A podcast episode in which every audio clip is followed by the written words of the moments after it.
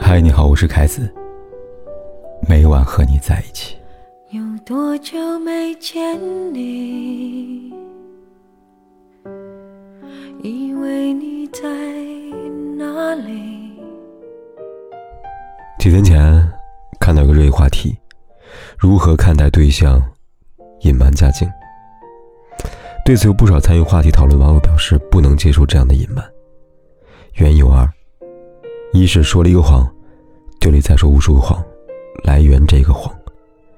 如此谎言生谎言，恶性循环。二是，不管谎言是善意还是恶意，在两性交往中，隐瞒行为存在本身就是欠妥。正如奇葩说的辩手希瑞所说：“一来二去，感情里没了亲密，留下的只剩下算计的压力了。”比如最近热播电视剧《海洋之城》，剧里由王冠毅。饰演的男配王子阳是传统意义上的凤凰男，他出生在一个小渔村，凭借自身努力一步步往上爬。在外人眼中，他光鲜亮丽、英俊潇洒，理应有着不错的家境。更何况他女朋友安妮还是镶着金钻的小公主。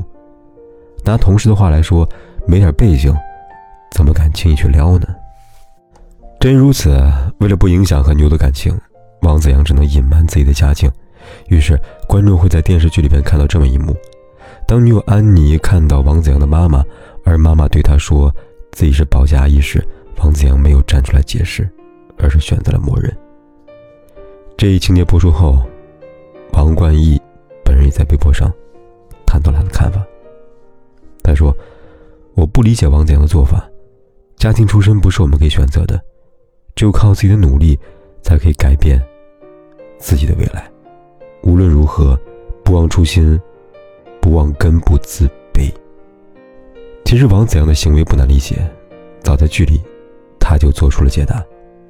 那天，王子阳和爸爸坐在路边，爸爸捡起他随意扔在地上的衣服，叮嘱他别把衣服弄脏了，弄脏多可惜啊。也在那一刻，王子阳懂得了，这可不仅仅是件衣服，他还是我爸的面子，面子。沉默是因为面子，隐瞒也是因为面子，但所谓面子，真的可以靠沉默隐瞒得以保全吗？综艺《奇葩说》里边有过这么一个辩题：父母该不该告诉孩子家里不富裕？节目里傅首尔一席话适用于父母孩子之间，也适用男女之间。真实的自卑好过虚假的自信。石头里长得出顽强的草，在肥皂泡里。开不出自信的花。同理，错误的种子无论如何也开不出夺目的花朵。两性交往，种对种子很重要。如果一个男人在交往之初便对你隐瞒家境，不管他是贫穷还是富有，你和他之间那象征着爱情的花最终会凋谢，也只是时间早晚的问题。在某档节目里边，有这么一个典型例子。男女嘉宾相识于充话费，女嘉宾的手机号码后四位与男嘉宾十分相似，男嘉宾不小心按错，充错了话费。一来二往，两人相识后相恋。值得一提的是，交往起初，男嘉宾告诉女嘉宾自己家境不好，在外租房子住。刚开始，女嘉宾对此深信不疑。然而，当女嘉宾和男嘉宾交往一段时间之后，她渐渐。感觉到不对劲儿了，原因在于他发现男嘉宾的日常花销高达五六千，有时候上万，但他的工资却只有四千多，入不敷出，还得交房租，哪来的钱随意挥霍呀？没过多久，女嘉宾的解释有了答案，原来男嘉宾不是穷人，而是一个家境非常好的富二代，而他之所以选择隐瞒家境，目的是为了考验女嘉宾，在节目现场。当主持人问他：“女人不可以喜欢有钱人吗？”男嘉宾斩钉截铁回答：“是我不喜欢这样势利的女人，所以我不希望我的女友这样。”男嘉宾话音刚落，嘉宾们便开始讨论起有钱人是否可以拥有真爱。对此，一旁的兔磊反应道：“人很奇怪，当你没钱时，你生怕没有什么为对方所图。”当你有了点钱之后，你就觉得别人都是图你的钱了。导师的话很有道理。在我看来，女嘉宾会因为男嘉宾的隐瞒而感到委屈，根本原因不在于钱，而在于对方是否坦诚。很多时候，一颗真诚的心，千金难买。男女结婚，家境很重要，不仅不能隐瞒，还得悉数告知。这以后你是留是走，没有人能够因此绑架你、指责你。讲一个小故事：读者小刘年纪轻轻，刚刚毕业进一家公司，因为工作接触，他经常受到同事小李的帮助，久而久之，两人产生了爱的火花。当然，男女之间谈恋爱什么的也很正常，但问题出在同事小李。并不是只想谈恋爱那么简单。小李跟小刘不同，他已经到了适婚的年龄，家里在催，他自己也着急。于是他在跟小刘交往一段时间之后，感觉两个人各方面还算契合，便想到结婚。众所周知，恋爱容易，结婚不易。恋爱可以只考虑感受，考虑荷尔蒙，但结婚要考虑金钱，考虑三观等等。很多时候，一些婚姻会半途而废。往往不是死于婚后，而是死于婚前。小李跟小刘还未萌芽的婚姻便死于婚前，理由逃不开家境二字。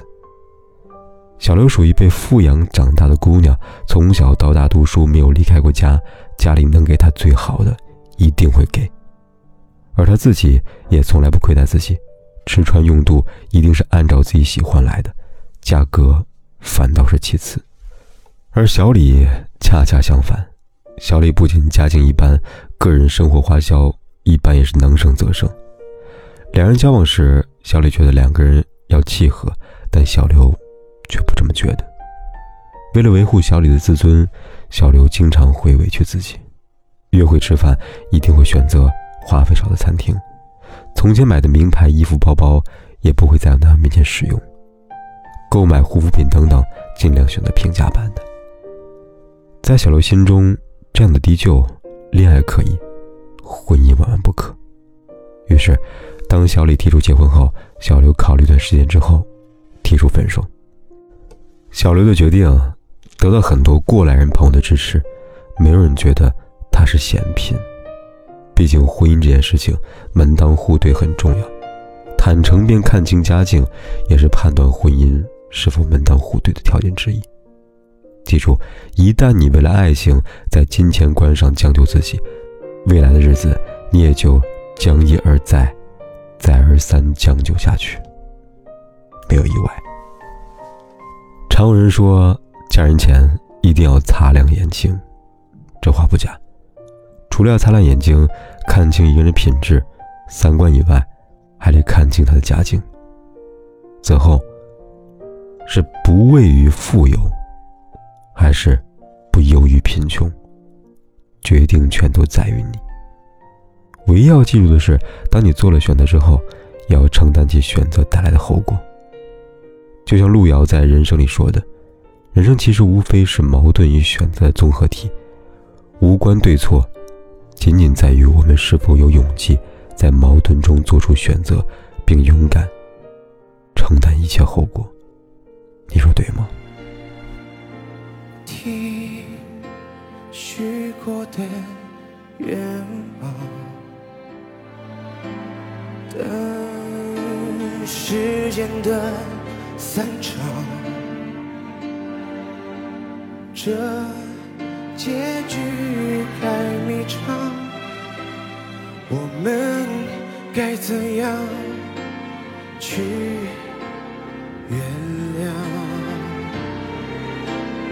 相爱一场。我们会遇见多少相爱一场？怎么能说忘就能忘？可怕的欲望还躲在心里回，想退让就别太勉强。相爱一场，人生有多少时光相爱一场，怎么能说忘就能忘？可笑的倔强，撑着不承认绝望，心碎的很漂亮，又怎样？不管天有多黑，夜有多晚，我都在这里等着，跟你说一声晚安。